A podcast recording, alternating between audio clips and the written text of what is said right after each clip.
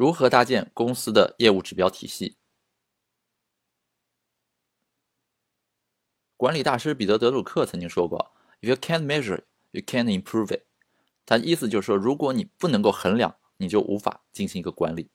那互联网产品的这个增长呢，建立在对过往版本不断的这个循环迭代的基础之上，因此进行这个量化的对比衡量，就成为了他应该做的这个题中之一。而很重要的一点呢，就是为产品构建一套数据指标体系。指标它是用于衡量事物发展程度的单位或者方法啊，它是一种度量标准，用于追踪和评估这个商业进程的状态。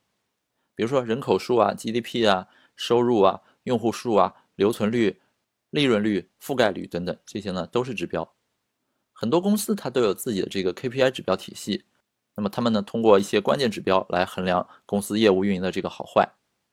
指标它需要经过加和、平均等等汇总计算的方式得到，而且是需要在一定的这个前提条件下进行这个汇总计算的。比如说时间、地点、范围啊，也就是我们常说的这个统计口径与范围。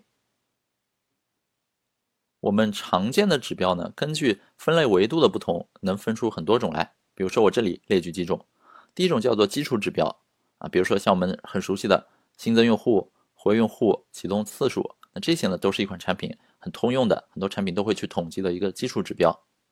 第二个呢叫做流量指标，那么可能在这个网页端体现的比较多一些，这个 UVPV、跳出率等等。第三种呢叫做使用数据，它衡量你实际使用这个产品时产生的一些用户行为，比如说使用时长啊、使用频率啊、两次访问之间的这个间隔等等。它都能体现出用户使用这款产品有多么的频繁。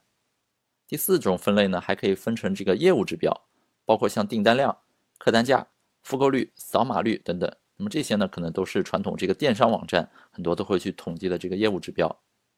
接着我们还可以去细化出某一类特定指标，就是在某一个垂直领域的细化指标。比如说女性用户在双十一大促的这个客单价，那么这个呢就是一个非常垂直、非常细分的一个指标。此外，我们还可以围绕成本来规划一些指标，比如说 CAC 啊，就是 Customer Acquisition Cost，客户的获取成本；LTV 就是 Lifetime Value，包括这个 PPP 也是 Payback Period，也就是这个成本回收周期等等。作为一个增长黑客或者是相关领域的从业者呢，你有没有经常遇到过这种情况？老板开会常常问你说：“哎，今天的 UVPV 注册转化率、购买率是多少呢？”一般情况下，普通员工他就会回答：“老板，等一下，我看一下报表。”但是一个优秀的增长黑客呢，他一定能够立即接茬，说：“老板，昨天我们的转化率是百分之八十，今天呢只有百分之七十，可能的原因是昨天上线了一个新的流程，造成了数据波动。解决思路呢，是我们重新优化一下产品的登录流程设计。你看，这个就是学渣跟学霸的区别。做数据分析呢，除了需要各种软硬通用的能力。”比如说统计、编程、算法之外呢，你还得对公司的业务非常的熟悉。从分析的角度看，增加业务的熟悉程度，提升数据指标敏感度的最直接、最有效的办法呢，没有别的，就是你去多看多记。比如说，假设现在不让你查资料、看报表，你回忆一下你自己手头正在折腾的产品，屏幕上这些问题，你能回答出几个来呢？比如说，公司平均每天、每周、每月的营业额是多少？活跃量是多少？流量大小是多少呢？或者说周末和周中一般的差别是怎么样的？早上、中午、晚上用户有哪些关键差别？啊，再比如说在北京和上海或者其他各个主要地区，这个产品它的市场份额、消费能力怎么样呢？等等。那我屏幕上列举这些问题，你可以挨个看一下，对照自查一下，看看自己能够在不借助查看资料的情况下呢，脱口而出哪些。上面这些指标呢，很多互联网公司都会有，但是能不能记住，是区别一个增长黑客他数据分析能力的一个很重要的方面。好的增长黑客呢，这些都应该是能够烂熟于心的，几乎成了你的第二本能。我们有的时候还经常听见一些这个工程师诉苦，说产品经理每天找我看数据，找我出个数，那找我要一堆指标，那根本不知道这些指标要了有什么用。那么我们说，如何选择一些好的指标呢？只有能够确定好的指标，才说明你真正掌握了如何衡量业务表现的一套方法。脱离业务，单单来谈一个指标选的好或者不好，或者拼凑很多指标，这些都是没有意义的。好的指标呢，具有下面这几个特征。首先，好的指标具有可比性，也就是能拿来被比较。这首先要求指标衡量的事物应该是可以拿来做对比的。比如说，你拿两个页面的 PV 来比较，或者拿登录人数和注册人数来比较，这个呢是有意义的，因为它们是属于性质相同的一些数据指标。但是你拿 APP 的下载量和网页端产生的这个营业额来做比较，那就不知道你想得出什么结论了。其次呢，好的指标应该是简单的，正因为简单，你不会因此而轻易的犯错。也能够很轻松的将指标背后包含的意义和故事展示给你的老板、你的同事。否则，你搞一个很复杂的指标，别人光理解起来就需要很深厚的这个背景知识或者很长时间，那么这个指标它就很具有迷惑性。我们看市面上很多经济学家和权威机构搞出一些耸人听闻的指标数据，其实呢，他们能用简单的语言去解释吗？真正有本事的人是可以的，但是他们就愿意把简单的事情搞得很复杂，为什么呢？还是因为不希望你去多思考，顺着他说的去想，受他蛊惑，受他诱导，跟着他走就行了。这也是经济学家很容易利用公开渠道来发言，影响大众舆论，私底下呢操盘来收韭菜的一种方法。最后，好的指标通常是一个比率，因为绝对数值的指标是有它的这个局限性的。比如说当日成交量这个指标，一周内不同时间，同一天内不同时段。啊，包括一年之内同比环比不同的周期，都有可能因为天气啊、节庆啊、政策啊、习惯等等出现波动，直接比较呢受到的限制比较多。而如果你拿交易额比上成交量，则能够反映出平均的这个客单价，这在一段时间内是不可能产生出乎意料的这个剧烈波动的。你拿它来进行横向、纵向比较的时候呢，就可以比较放心。接下来我们刚才说了，这个指标的分类呢维度有很多，这里我再列举五种不同的指标分析的维度，那么各自呢也给出一组对比的概念。首先，根据指标在这个数据表达上的差异呢，我们可以分成定性指标和定量指标，或者叫量化指标。这里比较容易理解，定量指标呢一般是指可以被量化的指标，比如说数字啊，或者说可以拿来比较的等级，像是 A、B、C、D。而原则上讲，那些不能定量的指标就可以看作是定性指标，也就是无法直接通过这个数据计算分析评价内容，而需要对评价对象进行客观描述和分析来反映评价结果的一些指标啊。比如说，有时候我们主观评定出来及格、良好、优异等等。第二组叫做探索性指标和报告性指标。报告性指标呢，就是指。让你能够时刻了解自己当前运营状况啊，管理活动的一个指标，就像你日常看报告一样，得到这些指标。而探索性指标呢，是帮助你了解那些你不知道自己不知道的事实啊，也就是提供原本不为所知的一些洞见的指标。比如说，你发现自己今天这个产品活跃度很差，那么这个呢就是一个报告性指标。你仔细去拆解数据，发现，在剩下这些为数不多的这个活跃人群当中啊。年轻妈妈这个群体撑起了主要的活跃度，于是呢，你重新调整重心，谋求产品的转型，专门为年轻妈妈开发出了一款母婴社区，结果呢大受好评。这里拆解报告发现，年轻妈妈群体的这个占比很高，这就是一个探索性的指标，它帮助你发现了隐含的有价值的信息。第三组，先见性指标和后见性指标。先见性指标呢是拿来预测未来的。比如说，通过现有产品的这个日常增量数据和漏斗转化情况呢，我完全可以预测第二天大概有多少成交客户，或者说通过一些异常的预警，做到未雨绸缪、有备无患。而后见性指标呢，它是用来解释过去的，比如说季度的订单量啊、流失率等等。通常这是一种亡羊补牢的行为，虽然你依然可以通过一些做法呢来进行弥补，但是很多时候它会显得为时太晚。第四个。相关性指标和因果性指标，那有时候两组数据指标你会发现它们彼此相关，都会受到第三者因素的影响。比如说你的网站如果卡顿了、不稳定了，那么你的 UV 和 PV 呢都会同时出现一个下降。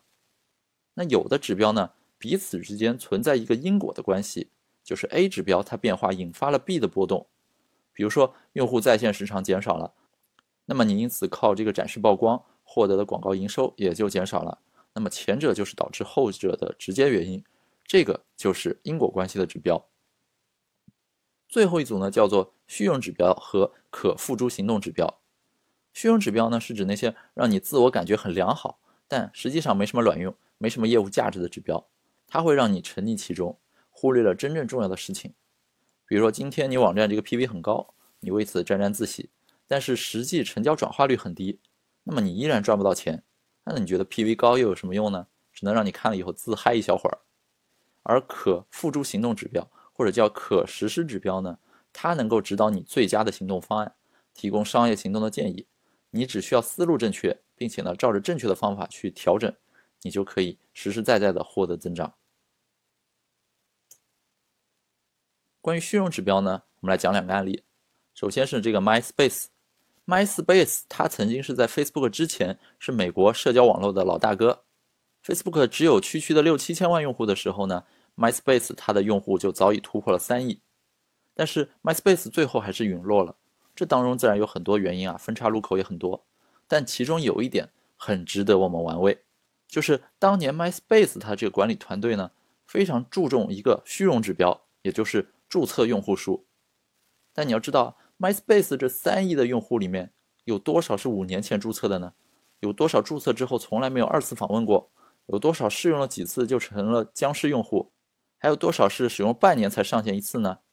所以呢？这个注册用户数啊，很可能在投资人那里很好看啊，在员工那边说起来很好听，但是实际上在你这个公司内部运营上呢，它会让 MySpace 错误的估计了自己的这个形势，走偏了方向，抓错了重点。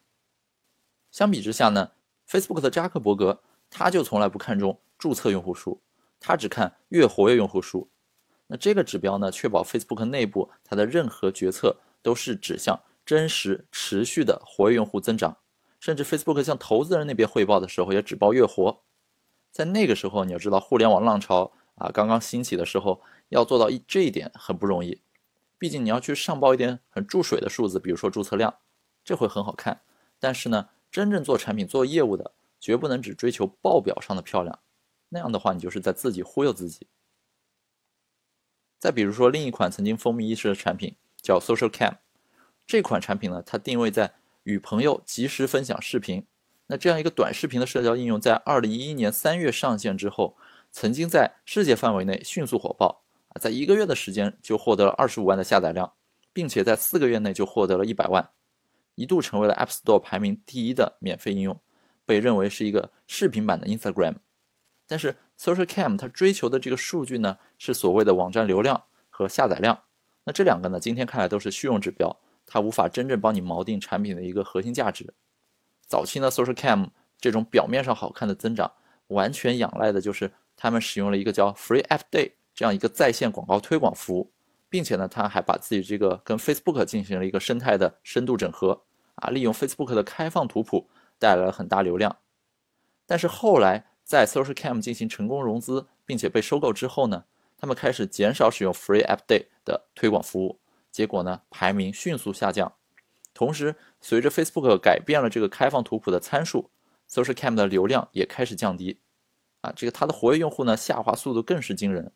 二零一二年六月份，也就是在被收购之前，Social Cam 每月连接到 Facebook 的活跃用户有八千三百六十万，但是到了十一月，月活用户只有四百三十万，短短的五个月时间就减少了百分之九十五。所以你看，你只观测虚荣指标。进行这个盲目扩张呢，往往会导致企业浪费资源，甚至最终死亡。在这个产品实际运营的过程中呢，我们有时候也需要根据指标它的这个重要程度来设定层级或者优先级，以合理分配管理成本。一般来说呢，我们可以将指标分成四个等级，优先度最高的呢叫做北极星指标或者核心指标，其次呢是一级指标。它用来衡量公司的战略和目标，后面呢是二级指标，是针对一级指标这个路径进行分析拆解，并且以此呢来更高效的定位一级指标波动的原因。最后这个三级指标呢是二级指标路径的一个分析拆解，它可以用来定位二级指标当中的一些波动的原因。我们来具体每个讲一讲。首先北极星指标，为什么叫北极星指标呢？是因为这个指标一旦确立之后呢，它就应该像这个夜晚高悬在天上的北极星一样，高高的闪耀。而且呢，不管你走到哪儿，它都能给你指引方向啊，指引着你公司上上下下向着同一个方向迈进。北极星指标呢，这个是二十年前丰田这家公司提出来的，旨在用最精简的方式去掉一些冗余的部分，服务公司的这个终极目标。你这个公司日常运作各项指标最后这个累加这个反应呢，都应该是能够增加你这个北极星指标的。北极星指标它有哪些作用呢？首先，第一就是能够让你集中火力抓重点啊。从涉及增长的这个方方面面，如果没有一个明确的指引的话，很容易让你日常眉毛胡子一把抓，而无法有效的集中火力。第二个呢，它能帮你优化团队资源配置。当一个公司到达一定规模，那么一个共同的目标呢，可以帮助把团队调整到同一个方向、同一个步调上来，并且呢，能够明确任务的优先级，让自己效率更高。第三呢，它能够大幅的提高行动力。设定一个指标能够大幅提高行动力，比如说 Y Combinator 联合创始人 Paul Graham 他就说过，一旦你选择了你的指标之后呢，你只有一件事可以做，就是去努力达到那个目标。你可以通过这个目标呢，了解公司的状况。可以有效的、有针对性的上线各种项目和试验，然后呢，观察有没有具体的成效。另外，北极星指标它还可以帮你提升公司的文化和价值观啊，明确公司的长期的优先级，凝聚团队。比如说，我们衡量今天中国的发展程度，它的北极星指标是什么呢？是 GDP。所以，中国的政治考核都会以 GDP 作为指标啊。所以，像这个达康书记这样的官员们，很知道努力的方向在哪边。好，再来看这些硅谷科技公司的案例，你是不是感觉很似曾相识呢？没错，他们其实就是在之前讲到的这个所谓惊喜时刻 （aha moment）。你回忆一下，aha moment 其实指的就是用户体会到产品价值的那个节点。也就是说，经历过 aha moment 的用户，这个增长才是真正健康的增长。因此，许多优秀的硅谷科技公司啊，都将体验过 aha moment 的用户数量作为这个北极星指标。当然也不是绝对的啦，也取决于你这个企业处在什么时期。我曾经在二零一七年年底啊，我们在北京办了一个增长大会，当时呢就见到了 LinkedIn 国际化增长部门的这个负责人 Atifa Wang，他在闭门分享当中呢，曾经表示说，LinkedIn 他们做产品的核心价值就是让用户建立自己的社交网络。他们发现那些添加自己认识的人为好友的用户呢，长期的留存率会很高。而那些留存率更高的人呢，是那些一注册呢就马上被认识的人添加为好友的这些用户。因为当你刚刚注册就收到来自认识的人的好友申请，这对用户来说是非常有价值、非常友好的体验。当他们意识到这一点之后呢，就尽可能的去引导新用户尽早的在 LinkedIn 上建立自己的社交网络。那么这对于新用户的留存非常有效。不仅仅是新用户啊，你还要去关注老用户的留存。确保他们一直在你的这个产品当中获得价值。当你的留存率比较好的时候呢，就可以开始增长了。LinkedIn 他们鉴定一个新用户是否能成为一个高质量用户，判断的依据就是你的新注册用户他的完善个人资料程度啊，你至少要罗列出一个职位信息。另外呢，还有就是建立至少一个连接，以及开放社交权限，可以被 LinkedIn 其他用户搜索到。那我听说 LinkedIn 内部的这个数据指标呢有几千组。他们基本上都是通过这个数据分析和机器学习的手段，由产品和数据分析成员来定义，以此呢来衡量长期用户的这个活跃度。看过了北极星指标的这个重要性以及互联网巨头们的这个案例，那么到底应该如何找到一个合适的北极星指标呢？那首先声明啊，这个过程它不是一个一蹴而就的事情，也可能需要很多次的尝试和改版。开始之前呢，你需要把你脑袋里有的一些指标写下来。然后问自己下面一些问题，他们可能会帮助你找到一个大概的方向。第一个，你的产品核心价值是什么？那么这个指标呢，可以让你知道你的用户体验到了这种价值吗？比如说，我现在公司做投资 App，那么用户的核心价值就是投资，所以这个北极星指标呢，应该和投资有关。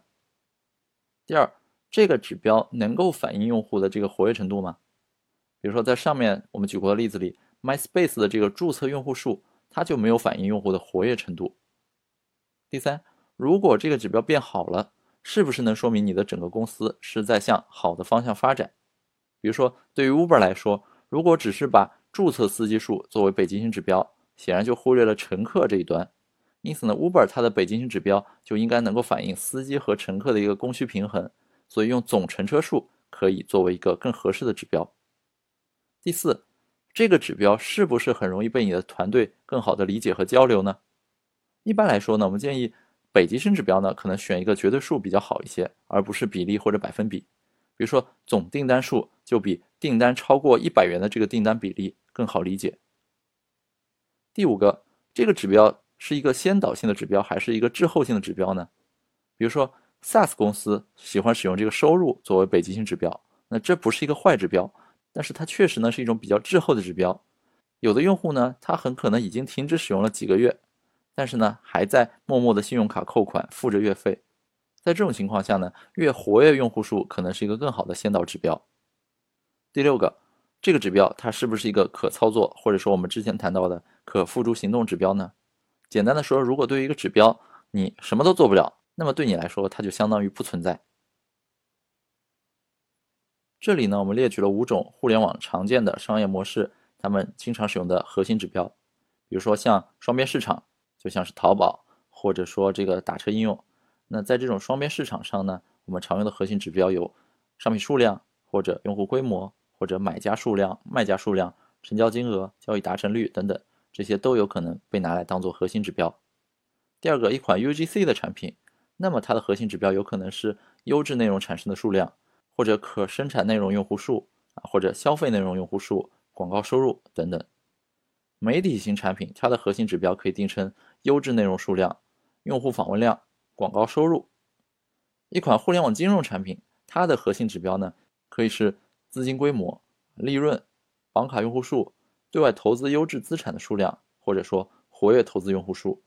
最后，工具类应用它的核心指标有可能是使用用户数，有可能是付费用户，或者说付费的企业数，以及商业化收入等等。那么这些呢，就具体针对你产品所处的这个周期以及它具体的业务目标来制定。好，除了北极星指标之外呢，接下来我们还有这个一二三级指标，一级指标或者又叫这个 Tier One 的这个指标呢。它呢顺承这个北极星指标，用来衡量公司的战略和目标。一级指标呢是管理层认可，并且呢能够针对公司所有层级的员工所提出的一个具有核心指导意义的指标。一般来说，一级指标我们建议定五到八个啊，会比较好一些。比如说像 GMV 啊、订单数啊、周日活用户数啊、商城活跃用户量等等。具体怎么去制定呢？还是要根据你自己的这个业务相结合。你可以从公司或者用户两个角度出发，来找到适合的这个一级指标。接下来，一级指标往下拆解呢，就是二级指标。二级指标呢，它可以用来更高效的定位一级指标当中波动的一些原因。比如说，如果你这个每日 GMV 的这个数字和订单数字上升了，那么潜在路径拆分下来，可能是货品单价的上升，或者说活跃用户数量的增多，或者说某个站内推广渠道产生的一些效果。所以呢，你就可以通过这个二级指标来进行定位。很多公司内部选的这个二级指标数量挺多的，统计下来可能有上百个，甚至是上千个。那么二级指标呢，很多是流程中的指标，而不是最终结果的一个汇报，一个被老板所关注的上报的指标。接下来二级指标再往下呢，有些公司它会制定一个三级指标。那么顾名思义啊，三级指标可以帮你去定位二级指标当中的一些波动。一般来说，三级指标呢，通常用这个子流程或者个体的方式来进行定义。那么都是这些一线作战的市场的同学、产品的同学、运营的同学等等，他们会去关注。那么在看到三级指标这个结果之后呢，往往会采取一些相应的行动啊，比如说用产品或者运营的手段来提升它或者降低它等等。数据指标它的分层很复杂，它的这个分类方法呢也很多样。那么我们日常工作中，如何去搭建一个数据指标体系呢？我们需要用体系化来思考业务度量和指标的选择。这里呢，给大家介绍一个模型，叫 OSM 模型，也就是 Objective、Strategy 和 Measurement，或者说叫目标、策略、度量这三个层级。那我们呢，曾经拿这个模型帮助很多客户来思考它这个数据监控和分析的体系，进行有针对的优化。什么是 OSM 呢？首先，刚才说了，这个 O 就是 objective，也就是业务目标。在我们要衡量某个业务的表现的时候呢，首先你要去理解业务的目标，也就是你的公司啊、你的业务、你的产品存在的目的到底是为什么。接下来呢，就是这个 strategy，也就是业务策略，也就是为了达成上述的这个业务目标，你应该采取什么样的策略？一个目标它可以对应多个策略，但是呢也不要太多。最后呢就是这个 measurement，也就是度量，选择合适的度量指标来衡量你的策略是否有效。它反映的就是你的目标最终有没有达成。这里呢，我们通过一个具体的案例来看看 OSM 模型的运用。首先，我们假想你是一款非标住宿产品的负责人啊。什么叫非标住宿呢？也就是它不同于传统的这个酒店标准住宿的提供商，它的特点就是 SKU 比较少啊，业务差异比较大啊。像 Airbnb 啊、小猪短租啊、途家网这些呢，都是这个非标住宿。那么我们虚拟的这款产品，假设它在进行这个搜索和预定流程的时候呢，过程是这样：你需要发起搜索。接下来呢，进入搜索结果列表，点击列表中某一个项目，进入详情展示，然后如果感兴趣的话呢，就从详情展示转到填写订单，最终订单支付完，预定成功，这样一个流程。那么你可以思考一下，如果你是负责这款产品搜索功能的这个增长黑客，你会如何来搭建指标体系呢？那我们就用这个 OSM 模型为思路来给大家做一个逐一的分析。首先，O 业务目标，它用来定义公司、你产品、你的业务存在的目的是什么？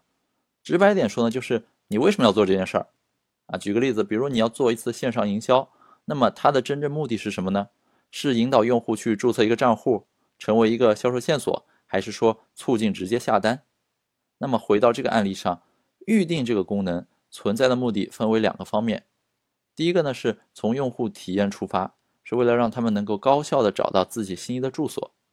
第二个，从公司运营出发呢，是为了通过搜索功能提高下单的转化率。那么第一条是显而易见的，因为任何信息量大的网站都少不了搜索功能。而第二条呢，则是我们根据经验和数据推理出来的，因为这个系统呢，可以提高用户的需求匹配效率，让他们第一时间看到自己想要的东西，所以呢，转化率会很高。那么这个目标是怎样确定的呢？我们可以从三个角度来考虑。首先，公司它是一个整体，你作为其中一员，必须跟团队沟通配合，所以呢，要跟上级确认，考虑全局，看看资源怎么分配。你决定开发预定功能，那么领导是不是认可呢？能够安排工程师跟你配合吗？其次，你的目标呢，应该有一个长期目标和短期目标，同时，不同的业务阶段呢，也应该有不同的业务目标，比如说。短期内公司想提高盈利怎么办呢？那当然是提高下单的转化率。而公司长期目标如果是改进产品体验，那么你就需要在这个搜索上下一些功夫等等。第三，你需要综合考虑 AR 各个业务环节，比如说在这里这个目标它就处于这个 revenue 的阶段。接下来业务目标的选择还应该遵循一些原则。那么有一本书叫 Web Analytics 二点零。这个作者呢，就在书中提出了一些目标制定的原则。首先，第一个，D，doable，也就是切实可执行。你这个目标是否可以被达成啊？这是很重要的。你不要设定一个不可能完成的任务。第二个呢，叫做 understandable，就是它应该是简单易懂、容易被记住，能够促进顺利的推进和执行的。第三个呢，叫做 manageable，就是可干预、可管理。也就是能够流程化、能够系统性的被管理执行的。最后，beneficial B，也就是你的目标呢要有实际的业务价值。所以呢，遵循这四个原则，从反面来讲呢，就是你需要去设法避免两个误区。第一个呢，就是过于模糊，也就是你这个目标呢没办法被执行；而第二个误区呢，就是过于保守。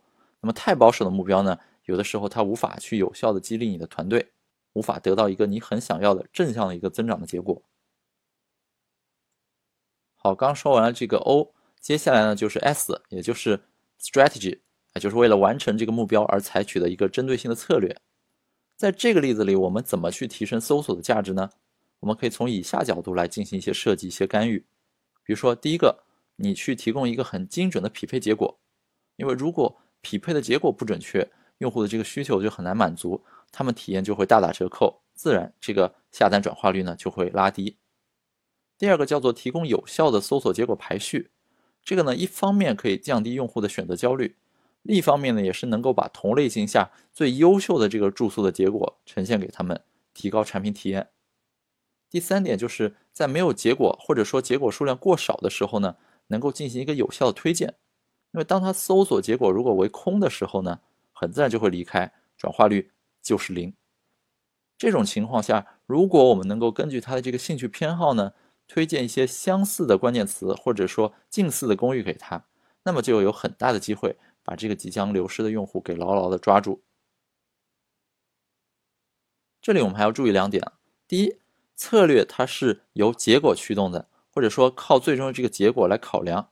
你的策略呢，再天马行空，再五花八门，最后如果无法在你这个结果上得到一个验证的话，那些都属于花活。第二个就是你需要同时考虑宏观层面和微观层面的转化，比如说微观层面是下单到支付的这个流程转化率提升百分之一，那么最后宏观上你可能得到的就是整个集团今年的整体营收因此而提升百分之一啊，这是有一个相关性的。S 完了，下面呢就是 M measurement 度量，就是对策略和最终目标的一个衡量。它是反映我们的这个业务目标和这个策略有效性的一个非常重要的指标。换句话说，就是反映业务目标是不是达成。抛开业务目标和这个业务策略而直接谈衡量指标这种行为呢，我们管它叫耍流氓。其中我们最常见的这个衡量指标可能就是 KPI，用它直接度量这个策略的有效性，直接反映目标达成情况。比如说在这个案例里呢，我们为了提高下单量，最终确定的策略就是。提高返回结果与用户搜索词的这个匹配度，以此呢，我们设定了两种度量的方法，两种指标。第一个就是看看搜索页到详情页的这个转化率有没有因此而能达到百分之三十。第二个就是从详情页到下单的转化率是否能够达到百分之二十。那么这里百分之三十和百分之二十呢，就是我们定下的一个度量的方法，一个衡量的指标。接下来吧，我们把 O、S、M 都定了之后呢，我们就可以通过搭建监控体系来追踪你这个转化率的变化了。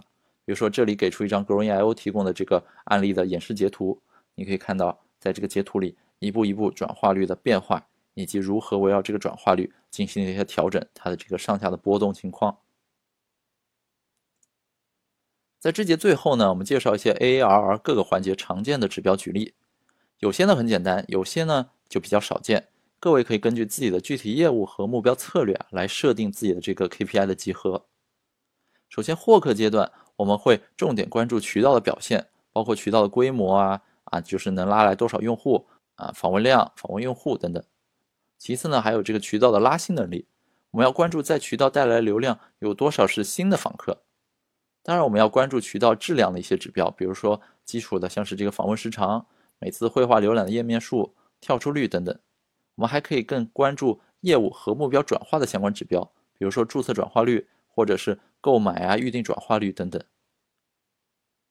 而在激活阶段和这个留存阶段呢，我们会关注一些产品整体使用规模的指标，比如说日、周、月的这个活跃用户数、留存率啊。我们也会重点关注新用户的这个引导激活情况。如果你的产品有新手任务，你可以拿它来监控完成率啊、时长。同时，我们还很关注产品使用情况的一些指标。